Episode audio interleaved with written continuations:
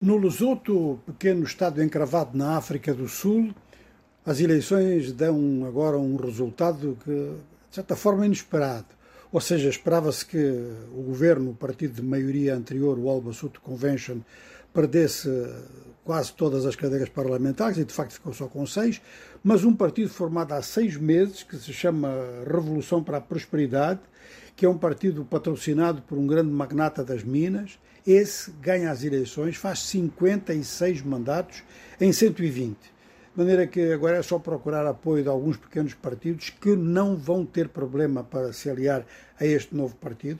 E então é uma mudança considerável na vida política do Lesoto e espera-se que essa mudança considerável não só vá no sentido da revolução para a prosperidade, conforme diz o nome desse partido que agora é a maioria no Parlamento, mas também que as crises políticas sucessivas elas parem e que o Lesoto, das duas uma, ou se desenvolva como Estado independente ou venha a fazer diligências eh, realmente que alguns já estão a propor para a integração na África do Sul. É uma daquelas situações em que realmente o país está numa encruzilhada e tem o melhor ou o pior caminho para escolherem pela frente. O pior seria manter o mesmo tipo de política que se vem mantendo desde há umas décadas nesse reino, situado lá nas alturas, no meio da África do Sul. No Tchad a situação é um pouco diferente, quer dizer, não é de eleições, nem sabemos quando é que vão ser convocadas eleições, mas está a ser um dia de grandes celebrações em N'Djamena, porque Mahamat Idriss Deby, filho do falecido presidente Idriss Deby, morreu em zona de combate, estarão lembrados, depois, eh, o Presidente da Assembleia Nacional devia suceder, naturalmente, e convocar eleições. Isso não aconteceu porque os militares não deixaram e colocaram o filho do falecido à frente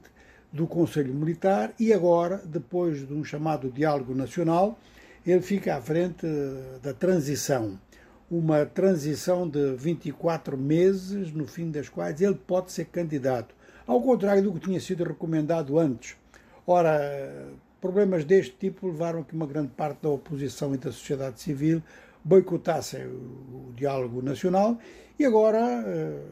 esta cerimónia de hoje, a cerimónia que teve lugar de posse do novo presidente, Mahamat Idriss Deby, teve presença de cerca de mil pessoas, um único chefe de Estado africano se deslocou, o vizinho presidente da Nigéria. A União Africana é curioso, o, o presidente da Comissão Africana recusou o convite que lhe foi dirigido. De maneira que aqui os termos da luta pela democracia não vão mudar muito, será esta